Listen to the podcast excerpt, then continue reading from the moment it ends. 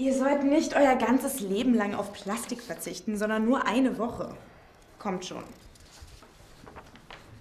Plastik ist eine wahnsinnig große Umweltbelastung.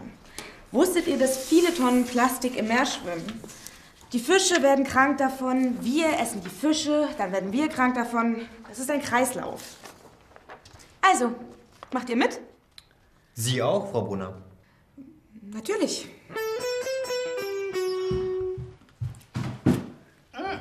Ist das denn ernst? Ich hab Hunger. Lisa, du hast deiner Klasse versprochen, eine Woche auf Plastik zu verzichten. Umweltschutz ist kein Zuckerschlecken. Du hast ja recht. Gegenvorschläge?